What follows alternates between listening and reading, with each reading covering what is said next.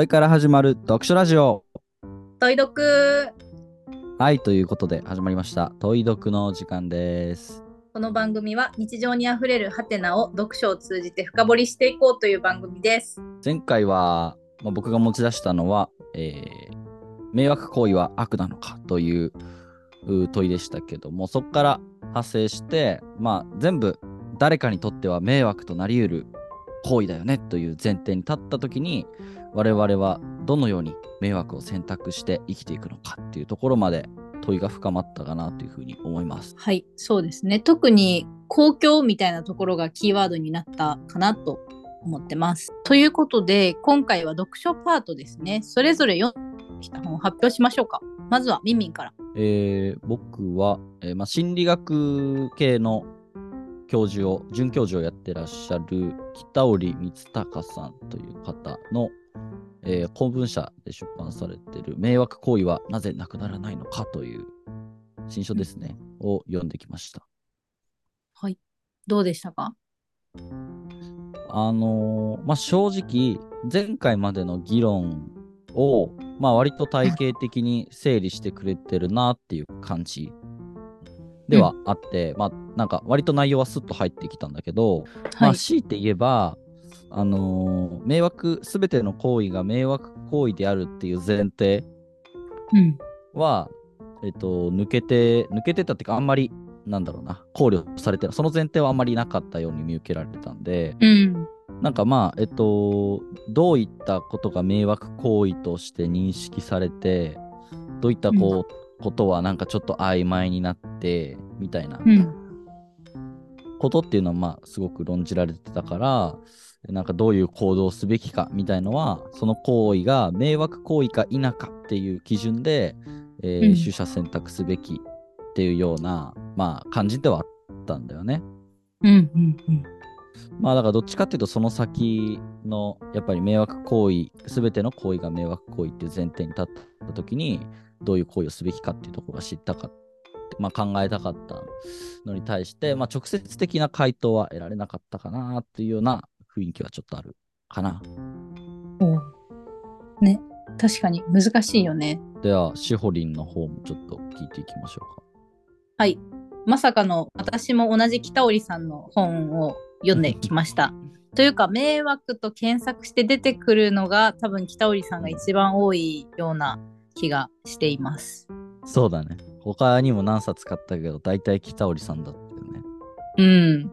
で、そうですね。私が読んだのは北織さんのルールを守る心、逸脱と迷惑の社会心理学という本なんですね。なんでこの本を選んだかというと、とりあえずそもそも迷惑について全然しっかり考えたことなかったので、概要を知りたかったという感じですね。で、多分その同じね、著者の方が書いてるから、みんみんと多分前提条件というか、調べてきた迷惑に対するこう議論みたいなのは先行研究というんですかねその元になっている土台のところは多分似たような主張をされているのかなということを考えているんですが、うんうんうん。えっと、まずこのタイ本のタイトルからも分かるように迷惑を考えるとかではなくてまずルールを守る心っていうタイトルなんですよね。うんうんうんうんうん。なのでルールということについてまずこう触れられているっていうのが前提としてあってで大きくルールを守るとか破るっていうのは社会的迷惑っていう観点と社会規範からの逸脱っていうのが理論的な土台になっていますよっていうことをまず書かれているというのが簡単な前提共有っていう感じですかね。俺が読んだ本に書いてあったのは、うん。社会的迷惑を、まあ、3つに分解できますと。で、1つが明文化されたルールや法律に違反した行為。2つ目がルール化されてないが他者に実害が及ぶ行為。で、3つ目が実害はないが他者に不快感を与えるで私の方でも 同じ感じで書かれてました。あだからそうだ3つのタイプに分かれるんだよね。ルールがあるかないかの話と、うんうんそこに実害があるかないかの話があって、うんうんうんうん。で、ルールがなくて実害がないのに迷惑って考えられていることって、多分うんこう不快感みたいなところをベースにしてるんじゃないかっていうことを書かれている。だから主にここで語られている社会的迷惑っていうのは、と私が感じたこう主張の多さ的な部分で言うとルールがなくて、実害もないけど迷惑だと感じる行為みたいなところが主に議論の場に挙げられているのかなというふうに感じました。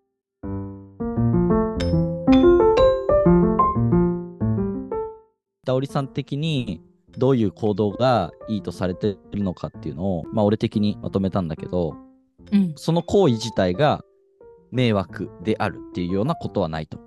そこはあってて、その行為を迷惑だと感じる主体の価値観があるだけだと。はいはい。でだからえっとなんかその行為が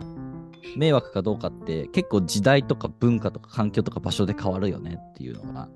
あってこれ結構面白い例が1個挙げられてたんだけどはい。尾崎豊の あの盗んだバイクを走り出せ あ盗盗んでみたいなさ盗んだバイクで走り出せかうんっていう まあちょっと我々は全然世代ではないけど、うんまあ知ってはいるよねみたいな曲があると思うんだけどはいはい。あの曲って、えっと、あの曲が作られた当時は、なんか学校の校則とかがめちゃめちゃ厳しい、めちゃめちゃ管理教育の時代だったらしくて、へえ。だから、なんか空気感的にそういったルールに反発するような行為っていうのが、なんかみんなから支持を得たんだよね。へえ。で、バイクを盗んで、なんか、暴れてやろうぜみたいな曲っていうのは、あの、めちゃめちゃルールがガチガチだった当時だったからこそ、あんまり迷惑に思われない行為だったっていうのがあって。取られた人は迷惑。取られた人は迷惑だ。そうね。そう、そう。あの、取られた人はだって実害が及んでるから。うん。あ、そっかそっか。はいはい。うん。あの、そういう見てる側ね。なんか見てる側あ周りねも、もう、そうそうそうそうそう。不快に思うかどうかっていう部分で、あの今はルールが緩めだからそんなガチガチのルールになってないからん逆になんかその緩めのルールをに対して反発するみたいなのはちょっとダリーなって思うだろうねきうっと、ーん。その行為が迷惑行為かどうかっていうのはまあ時代で変わるよっていうまあ一つの例として、うん。まあこれでどういうことが言えるかっていうとなんか時代とか結局ね時代とか場所の空気を読みながら今の行為が迷惑行為なのかどうかっていうのを判断していきましょうねみたいなうん。結論う。ちの本でもね、ずっと結局は考えることだみたいなのをおっしゃってて。うんうんというのも、今のこう、時代とか場所によって変わるよねみたいなことを補足すると、その個々人のこう道徳的とか倫理的な価値観っていうのは、所属している集団によって決められると。例えば、私が大学に所属していますとか、うんこういうコミュニティに所属しています、シェアハウスに所属していますみたいなのがさ、いくつかあるとしたら、それが全く同じ立場で、かつ全く同じだけのコミュニティに所属してる人っていないじゃん。うん、そうだね。だから、それぞれ価値観がちょっとずつこう違うっていうことが発生する。だから結局は個人の価値観っていうのは、社会と個人のこう、なんだろう、せめぎ合いというか相互作用みたいな感じで形成されるから、絶対に同じ価値観になることはないよねという前提で、だからまうんあそれを解釈にはなってしまうけど、誰にとっても 何でも迷惑行為になり得るっていうのは本当にそうかもなと思います。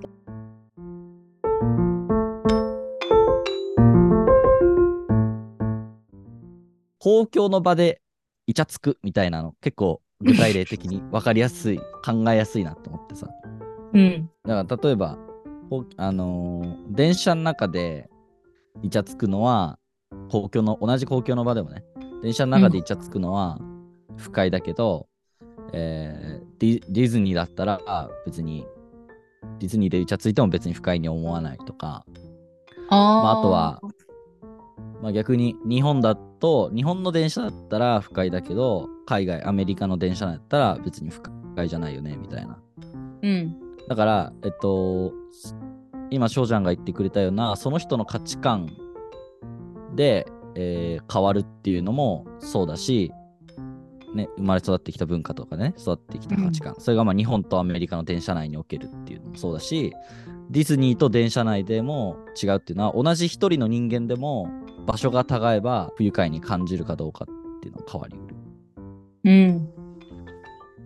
で、やっぱりここで次問題なのが、すべての行為が迷惑行為っていう前提に立つとどどうなるかっていうと、うん。まあ、空気を読むっていうのがさ、主体だったけど、これが完全なる正解にならないのは、うんどの場所の空気を読むかで、やっぱり選び取るべき行為が変わってくることだなって思ったのね。うん。これかい、ちょっと詳しく今の具体例に沿って話すと、はい。例えば電車内でイチャつくっていうところにフォーカスすると、うん。確かに電車内の他の乗車の人の空気を読んだら、イチャつくべきではないっていう判断にはなるかもしれない。それが空気を読むってことになるかもしれない。うん。けど、付き合って1週間で、ほかほかのカップルで、彼女も自分にベタ惚れしてると。うん。っていう、このカップル2人の空気感ってあるじゃん。うん。で、なんかちょっとロマンチックな雰囲気になってから電車内に乗ったとするじゃん。うん。そしたら、ふその2人の関係性における空気を読むっていう判断をしたら、イチャつくが正解になるんだよね。うん。うん。うん。うん。だから確イチャつ彼女がイチャついてきたのを拒否するっていうのは、えっと、周囲の人たちにはやっぱ迷惑かけてないけど、彼女に対しては、ある種迷惑、不快感を感じてるわけだよね。確かに。だから、なんかけ、なんかどの空気を読むべきなのかっていうので、あの、なんかその子を、そなんだろうね、選び取る迷惑行為が変わってくるなっていうのをちょっと思いましたい。や、まさにそうですね。確かに。そういうシーン、結構他にもあるかもね。イチャつく、まあ、イチャつくだとしよう。まあ、だからそこで考えるということが必要だって北織さんはおっしゃっていますが、ただ考えられないじゃん。多分好きみたいな状態でさ、ノーノーバグが起きてるわけでしょ。起きてるね。ノーバグ起きてるね。いやー無理無理でしょう。それこそさノーバグとちょっとなんか近くはないけど例えば考えられることができないっていう観点からいくと、うん赤ちゃんとかもさそうじゃん。考えてないわけじゃないかもしれないけど、まあそれをねこう考えることができないとすると、まあ、赤ちゃんがこう泣くみたいなことが迷惑みたいなね議論結構あるけど、うん。それ、もお母さんが例えばその社会の空気を気にするとなんか黙らせるとか黙らせられないんだけど、ね。こううん。電車から降りるとかそういうことになってしまうけど、でも社会の側というか他の乗客の人が逆にそれを迷惑だと思うことが空気を読んでいないっていう、ね、論調になってくれば多分うん。全然違う正解がそこにはある状態になる。うん。うんっていうことは往々にしてありますよね。本当にそうだと思う。自分がなんかどういうことに迷惑って感じちゃってるかって考えることも逆に大事だよね、きっと。うんうんうん。本当に今迷惑だと感じてる行為は迷惑なのだろうか迷惑と感じてしまってる自分が迷惑なのではみたいな。うん、迷惑ってさどちらかというとこう反射神経的だと思うのよねうんうん、まあね、そうね。だからそれを一旦こう脇に置いてうん。これって迷惑っていう反応以外なんかあるのかなみたいな そうそれはまあ不快だと感じることはあるじゃんその赤ちゃんが泣いてさ、めっちゃ自分が疲れてたら赤ちゃんが泣いてることを不快だって思う場合もあるかもしれないけどそれは一旦ね、うんうん考えるっていうプロセスを置けばちょっと違った見方になるみたいなことはうんうん往々にしてあると思うんですけど、結構この本さ読んでこの本ってお互い、ね 同じ著者の人がもううんのやつを読んでるので同じ北織さんの主張みたいなところで言うと、迷惑って感じるとか迷惑だとか言うけど本当にかなり曖昧にしか使っていないので、そう迷惑と感じる側の態度を改める必要はあるなと思いました。いや、そうなんだよね。これ、うさ、やっぱり原因原因がさ、か迷惑だと感じる側にあるから、迷惑行為をする側になんか変えられる要素ってなないんだよね、あんまり。確かに。いや、完全にまあゼロなわけではないね、場合も行為によってはあると思うんだけど、うんうん、赤ちゃんの例でもカップルの例でもいいんだけど、まあ、うん。カップルの例に仮にするとしするとさ、うん、まあ、イチャ例えばイチャつくにも結構グラデーションがあるじゃないですか。うん、まあ、手手つなぐっていうのですらイチャつくと感じる人もいれば、まあ、ハグくらいならいいかっていう感じの人もいれば、キスはさすがにあかんやろとか。逆にカップルの中にもイチャつきのグラデーションがあると思うんだよね。手つなぎまでならうん。電車の中でしたいとかハグしたいとか、ででその電車の周囲迷惑を感じる側も手つなぎくらいだったら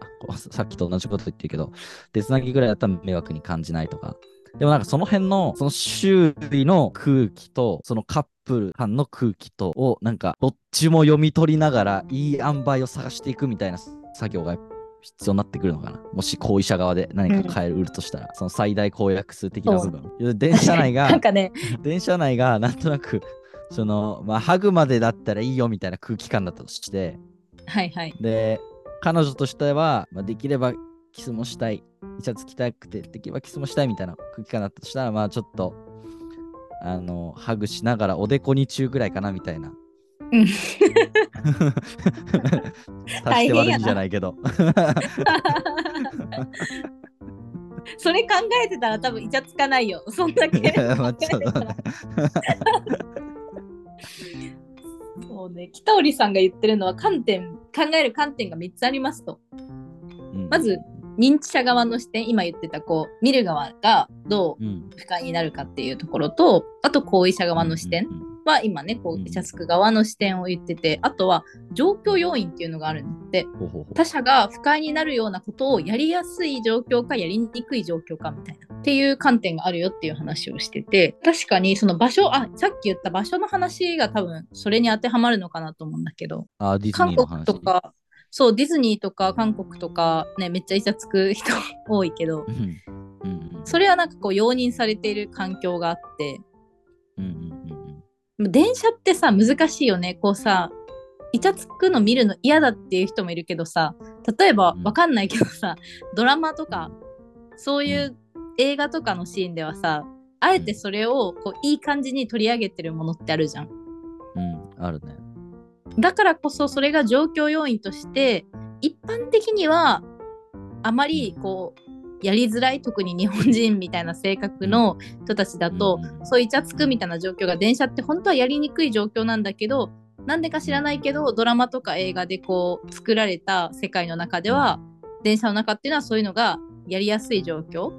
になっているっていう見方をすることもできるのかなと思って。だからば場所みたいな仮説はめっちゃ合ってるんだと思う。この観点に沿って当てはめてみても。だからやっぱりその行為者側の問題としてはどの空気を読むかっていうところと読まなかった空気もどこまで組み上げるかみたいな。うん部分が多分行為者側のスタンスとしては大事かまあもしくはなんかこっちの空気は読まないみたいのを決めた時にそこの空気の中の人たちから不快感の目線を浴びせられることにを覚悟しながら自分が読みたい空気を読むみたいな。うん、そうですね。今ってさやっぱり環境問題とかって結構盛んじゃないですか議題として。うん、日々の生活からエコな行為を心がけましょうっていう空気って時代の空気としてあると思うんだけどサステナブルな商品を買いましょうみたいな空気あると思うんだけど。うん、そっちの空気を優先する場合ねうん、そっちの時代の空気を優先する場合例えばめちゃめちゃ排気ガスとかなんか全然サステナブルじゃないあの製造プロセスで作られた製品を売っているなんか小売店とかでめっちゃデモ活動するみたいなうん、行動ってあのそっちの空気を読む場合はなんか善とされるしうん、一方で小売店の周囲の人たちとかなんかそのものその小売店で売ってるそのものを買いたいと思ってる人たちからすればすこぶる迷惑なわけだからうん そのそその場の空気を読むとしたらその周囲の空気を読むとしたらやっぱり悪とされるじゃん。はいはいはい。だから結局どなんなんかの空気を読む読んで行動するってことはなんかの空気を読まずに行動するっていうかさうん、空気を捨てるっていうこととイコールだから。うん、まあでも一個大事なのはそこをなんかメタ認知してるかどうかっていう部分。うん、とまあある程度捨てた側の空気もちょっとは組み上げてあげるみたいな姿勢がなんとなく大事な気がする、行為者側の問題としてはね。うん、確かに。なんかね、これ北織さんの主張とちょっとなんか違うのかなと思ったんだけど、うん。あ今の話だとさ結構うん。こう優しいバージョンというか優しいっていうとあれだけど迷惑な行為をする人にとって割と寛容な考え方じゃん。寛容というか自分も迷惑をする可能性があるみたいな。ところ、うんうんだけど北織さん私これえーなんかあんま受け付けられないなって思ったい自分があって。ほうほうほう。迷惑とは考えないことですと。ほう。なるほど。で例え、ば周囲に対する影響力を考えない悪意がないんですよね、はいはい迷惑行為をする人は。あーはいはいはい。えなんかした？みたいな感じ。まあ、はいはいそういうことって往々にしてある。あーで、あ。とは悪いことまずいことであると考えない。いいそれはいいか悪いかを考えた後でもちょっともう考えるのだるいから放棄しようみたいな感じになるっていうのが、はいはい。彼の言ってる考えないこと。なるほどね。だから主張として 迷惑であると気づかせましょう。自分自分自身の行為が迷惑であると考えさせる必要がありますってめっちゃ主張してるの。ちょっと強めじゃない？なるほどね。なるほどね。いや、まあでも、え、俺遠からずだと思ったよ。あ本当？えっと、どういうこと？いや、結局、迷惑だと認知した上で、迷惑行為を働くべきっていう感じかな。うーん。認知するかどうかの話ね。いやそうなんだよね。そうそう空気読む系の話を永遠に続けていくと結局自分がそれでもやりたいって思うことがこう抑圧されたりとか、うん。なんか例えばあ教室学校の教室をイメージすると学校の教室で、例えば自分はこの意見をすごく言いたい。けど、ん。なんとなく学校のこの生徒の雰囲気の中では何も発言しないことが善とされている。といううんところで考えるとこの自分のさ欲求っていうのはさどこにやればいいのって無視されちゃうじゃんうんうん。そういうことが結構あるから迷惑を考えるだからやらないっていうネガティブな方面からだけだと結構きついものがあるよねと思ったああ、いや、そうね。なんか、えっと、そうね。もし、北織さんの主張とで、主張と俺の主張とで、ちょっと違う点があるとすれば、えっと、迷惑行為だと認知した上で、えっと、迷惑行為だと断定したならば、その行為は、えっと、やめるべきだっていうところまではいかないかな。だから。うんうんいやそうねそうね。認知してからのその先の判断は、やっぱり自分が他にも大切にしているものだったりとの取捨選択で、その行為をすべきかどうか。今の意見の話で言うと、その意見を言うことで、例えば友達との関係が悪化しそうだとうんいうようなことがあったとしたら、えっと、そこがやっぱ天秤にかかるわけだよね。友達との関係が悪化する可能性と、えっと、自分の意見を、えーい言いたいっていう欲求の天秤にかけた上で、あの、どどちらを選び取りたいかっていう。決断できるよね。ちゃんとしうん。自分の行為に。決断についてすごく、あのー考えてるんだけど。えっと決断ってよく漢字を見るとあの立つ方を決めるって書くじゃんはいはいはいはい。確かに。お俺これめっちゃいい言葉だなって思って。うん。例えば何かをダラダラ続けてるとするじゃん。今、うん。仕事を辞められないとするじゃん。仕事をダラダラ続けてるとするじゃん、うん。で、でもその間ってさ、仕事だらだら続けてるって、仕事を続けるっていう決断をしたっていうわけではないんだよね。うんうん。他にも転職っていう選択肢があるわけだから。うんうんだから、えっと、仕事を続けるって決断をするっていうのは転職しないって決めること。はいうん仕事を続けてること自体がなんか決断によって生まれた行動なのではなくて転職しないって決めた瞬間にし今仕事し続けてるっていう行為が決断によって生まれたものだみたいな感じで導かれるのかなっていうふうに思った。確かにだから迷惑行為に置き換えるじゃん今の話を。うんってなると多分迷惑行為って基本的に 無自覚の延長でやってるから、それを一旦その認知的な状況に変えるみたいなことが彼の言っている考えることっていう意味なのかな。と思ったね。で、だからそこまでは、そこまでは結構同意で、あとは何を捨てるか。何を確かに断つかっていう決断が、その人に求められること。やっぱり迷惑行為と認知した瞬間、えっと、その行為をしないっていう方程式は間違ってると思うっていうか、あんま支持できないなとは思うけど。うん、いや確かにそうだわ。多分赤ちゃんの泣き声がうるさいとかはさそれこそお母さんもある程度もう選んでると思うの。こう自覚した上でね、迷惑と言われるけどこの子を育てていかなきゃいけないの？みたいな意思意思を感じるよねなんかうん意思ないとか言ってたど。けど、なんかそういうき決めてる？うんうん空気を読んで子供を育てないということではなくてうんうんうん育てるということにしているみたいなところだけどそういうのはわかるんだよね。ううんんうん。はいはい。いや、いや、認知した方が、なんか、その行動に自分なりの責任がすごく持てるなって思ってて、うん。たただ単に赤ちゃんを育てているよりかは、やっぱりそういった周囲のノイズとかを捨てるっていう決断をした上した上で赤ちゃんに向き合うっていう行為をした方が、なんかその普通に赤ちゃんに向き合ってるだけでは得られない、